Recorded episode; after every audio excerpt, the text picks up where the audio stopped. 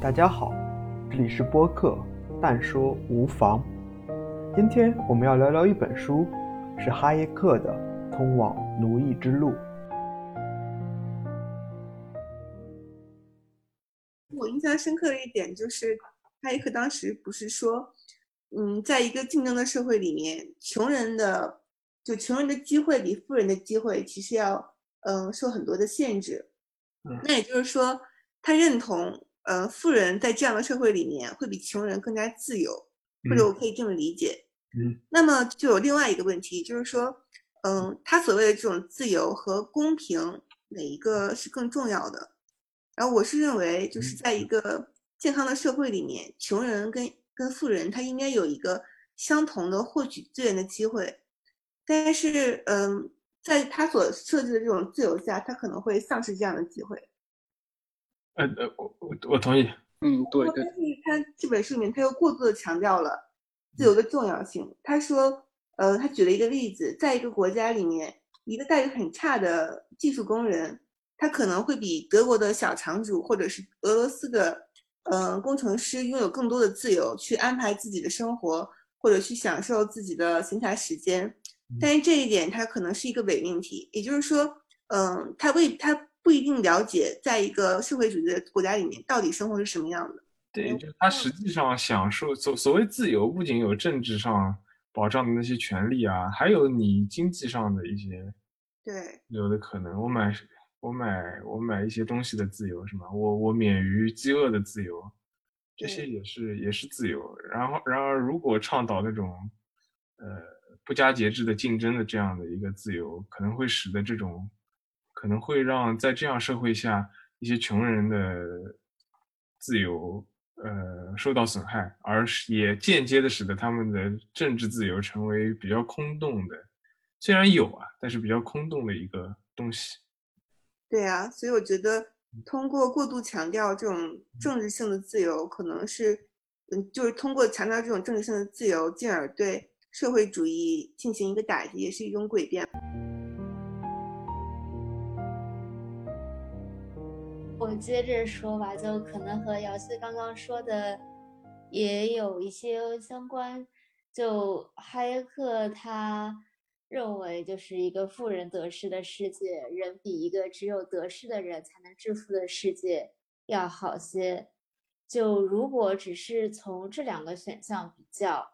呃，可能我也会同意他的想法。正如就沐晨提出的，他其实并不是这个世界只有这两个选项。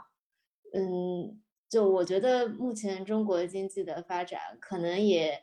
展示了说可以存在一个全体人民都可以呃发展致富的世界。我我同意嘉悦的这个这个观点。哈耶克他论论说，有些时候有一个那个呃谬误，就在于他的那个虚假的二选一。可能就是在他提供的两种选项之外，有有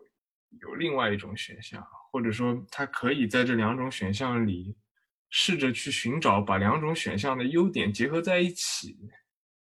然后缔造一种新的混合的这样的一种可能。无论是制度上啊，还是他论说的细节上啊，都都都可以这样。呃，无论是他讲的两个两个大的。大的一对概念，资本主义和社会主义，或者说自由主义和极权主义，在这个之外，我们可能找到新的、新的、更好的、有利于公共福祉的方式，不单纯是二选一的一个关系，或者说不单纯是包养一个、呃贬低一个的这样的关系。对的，就是用饭圈的话，就是不能踩一捧一。踩一捧一，这就非是就是是这个味儿啊，不能踩一捧。就是我是觉得。他在讨论的时候会把两者，呃，放在对立面去讨论，但在实际，呃，生活中的就是应用，其实并没有那么纯粹，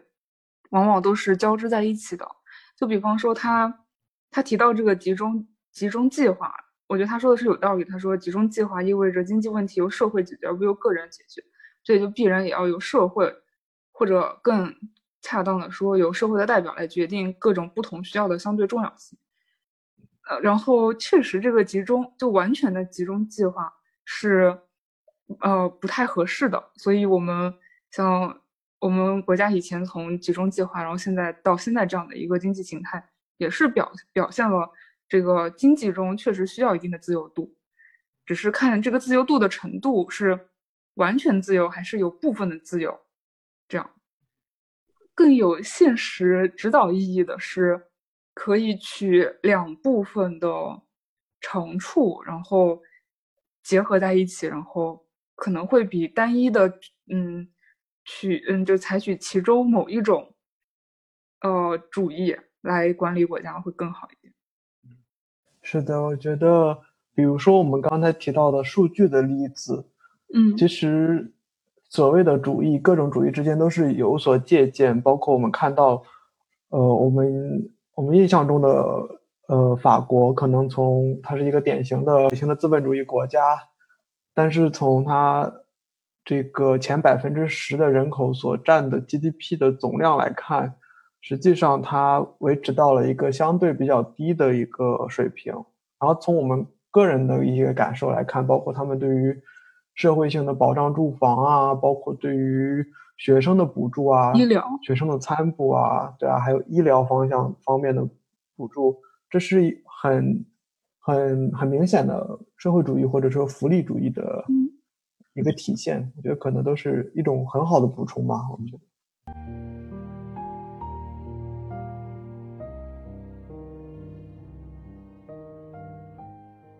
它有一个。观点是说，集体主义并不能掌握这个社会的复杂性，然后呃，所以集体主义的规划会导致政府给人强加一些嗯影响，不会是这个社会的一个最优的，使这个社会发展活力的发展它的经济的一个最优的一个一一些手段。然后哈耶克认为，就是社会发展的最最有效率的手段，就是就是实现自由，呃，实现自由主义，呃，就是就是保持自由主义。虽然他是一个呃自由主义的一个很坚定的信仰者，但是他也不是说完全政府是不干预的。他同时还认为有一个职责，就是他要政府要做到一个这个社会的园丁，就是这个呃这个市场的园丁，然后他要做一些最。最呃，就是最小的措施，就是最 minimum 的 minimum 的措施措施来保证这个社会的运行。嗯，所以在他看来，我觉得在他，我觉得在我看来，他是一个坚定的一个自由主义的信仰者。当然，他的经济理论是非常坚坚固的理论，但是我我觉得他有一个 有一个信仰的力量在，在他的这个理论的背后。我想我想补充的一点是。他有提到两种安全，其中他认为，就是说保障最低收入的一种安全，他觉得是应当得到保障。他强调的是可以去保障，可以去干预，但是一定要有限度。他认为超出限度就会对他所崇尚的自由造成一定的影响。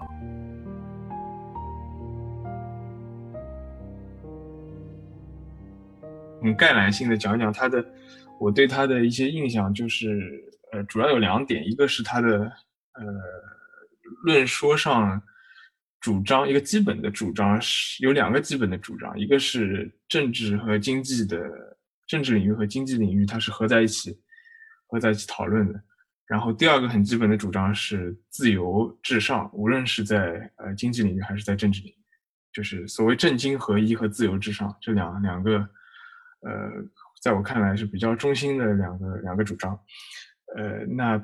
在这呃在这样的两个主张的框架之下呢，他提出了两对，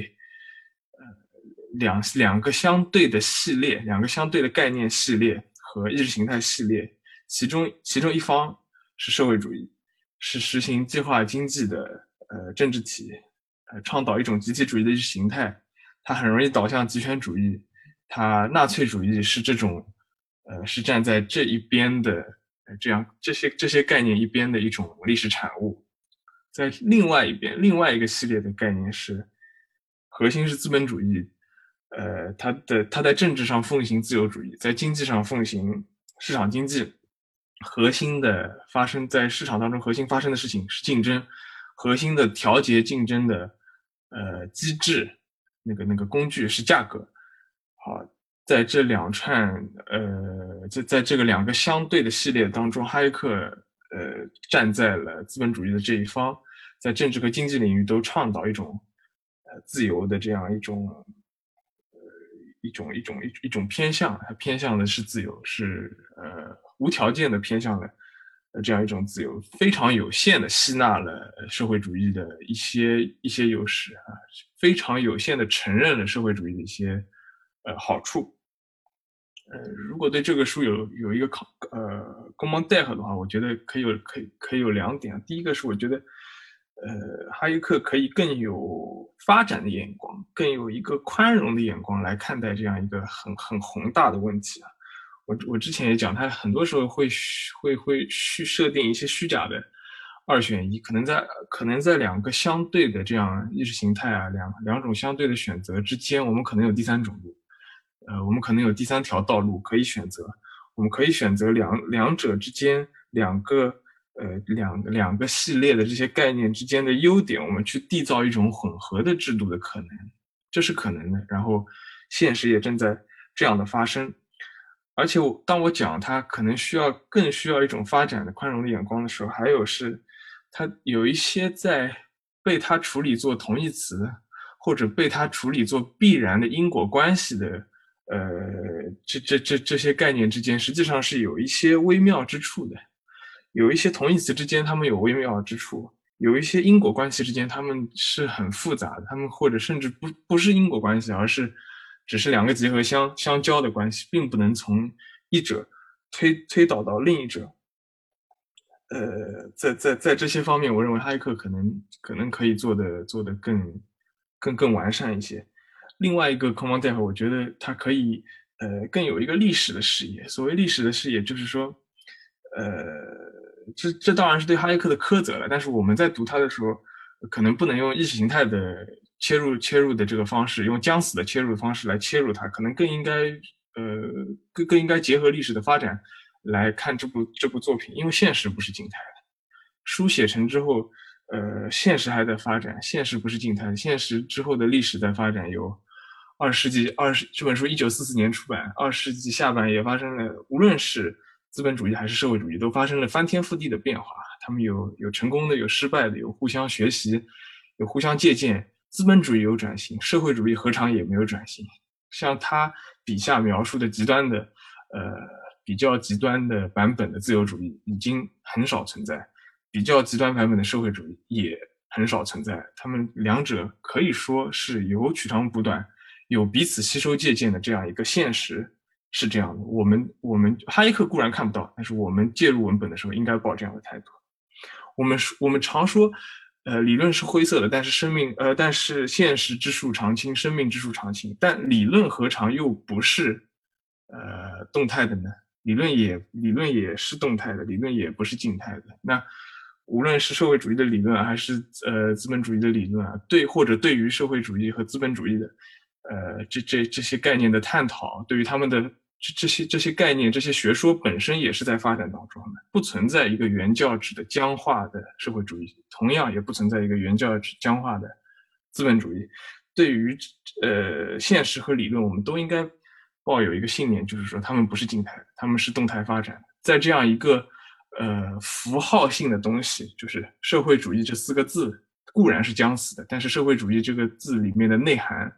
它里面实际发生的事情，实际包含的内容，始终是在变化，始终是具体的。对于这一点，我们不能抱有意识形态的思路来看社会主义，同样也不能抱有意识形态的思路来看资本主义。最后，我想说，一九四四年这部作品《摇旗呐喊》是说是一部呐喊式的作品，我觉得没有任何问题。但是，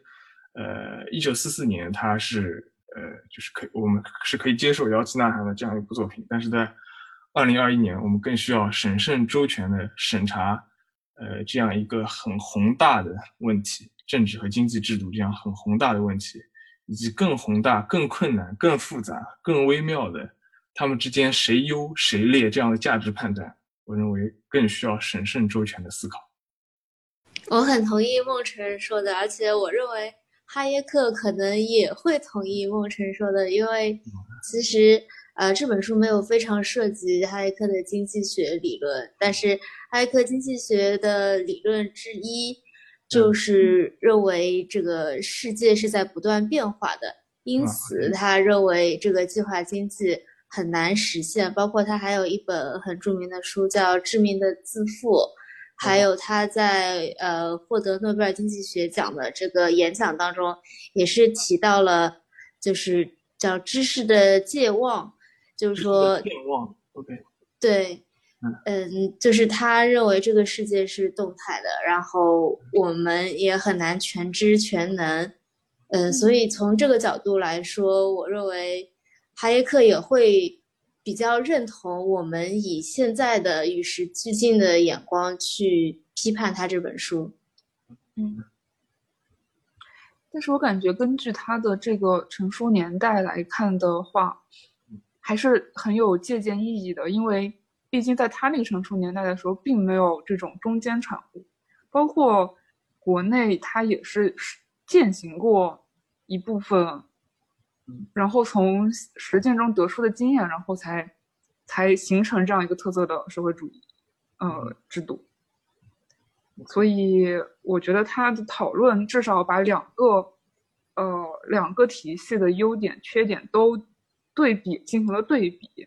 然后这样的话，别呃后后人在读他的书的同时，才会反思各自的制度的问题，或者是呃。可能从对方的角度来寻寻找解决方案吧。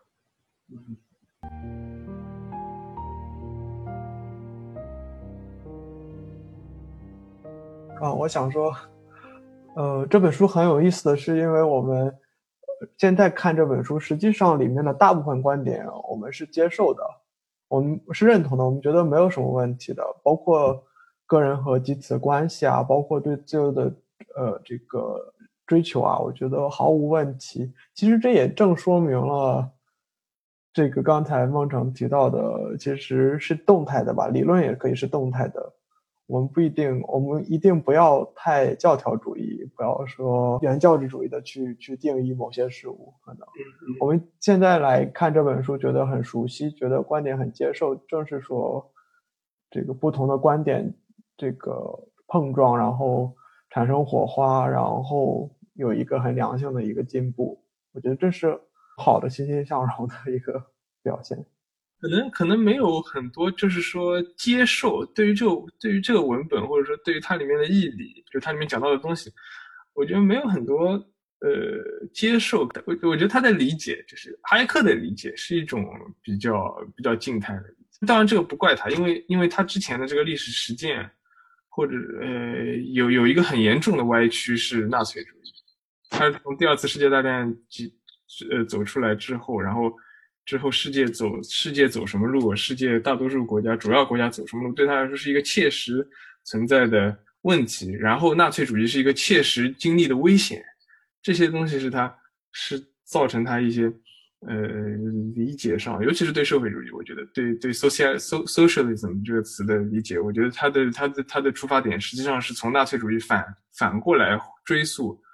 他是从纳粹主义来理解社会主义，而不是从社会主义来理解纳粹主义。应该是从那个那个十九世纪初社会主义刚刚诞生刚刚诞生的时候，试着去理解纳粹主义，这样更对于社会主义对于纳粹主义都更公平，在我看来。他如果从纳粹主义出发来理解社会主义，既扭曲了，就像康德讲，既扭曲了道德也扭曲，就既扭曲了纳粹主义也扭曲啊。纳粹主义可能没有太多扭曲，但主要是扭曲了社会主义。在我看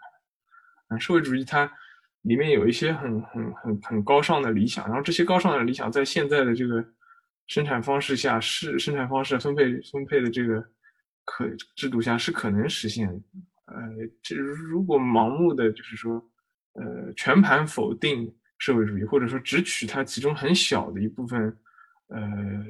社会主义理念、社会主义理想当中很小的一部分。他讲到那个对于公平、公平公正的财富的公正分配，然后他实际上在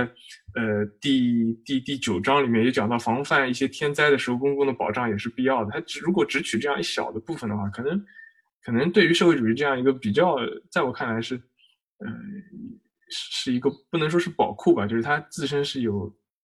有历史底蕴、有历史价值的这样一个学说，可能有点过度过过过度简化，是蛮可惜的。还是呃，我觉得哈耶克这里有有有这样一个问题，就是纳粹纳粹太在他眼前，嗯，太近了。嗯但但但这个也是也是苛求他，因为他四四年的时候的确刚刚一场全人类在一场血腥的战争当中结束。那这个借着社会主义旗号的这样一个政体，这样一种政治制度，怎么能不给人留下心灵上很重的创伤呢？和怎么不怎么会呃不让人对他很产生警惕呢？这个也也是情有可原。好像那时嗯。候的社会环境是很多西方国家都很向往社会主义，然后他反倒是反潮流的坚定的那一个。这是整个就是社会背景，所以他要写这么一本书，像要坚定的嗯。呃警示，也也是就是警示当当时，因为呃包括就是凯恩斯他提出的那个大政府，就政府要干预经济之类的，嗯，就其实是当时的一个主流的呃经济，当时其实大家都。呃，就凯恩斯学派非常流行，然后他可以说是一个挑战者，或者说，呃，嗯是对，是一个有有感、坚定的这样一个人。是的，那其实就可以理解他为什么会把它说的非常的严重，是在于如果你想要扭转一件，就让大家取到中间值，你就要说到那极端矫值。枉，矫枉必须过正，是吗？对对对，不然的话，你一说到中间值，大家可能不是很在意，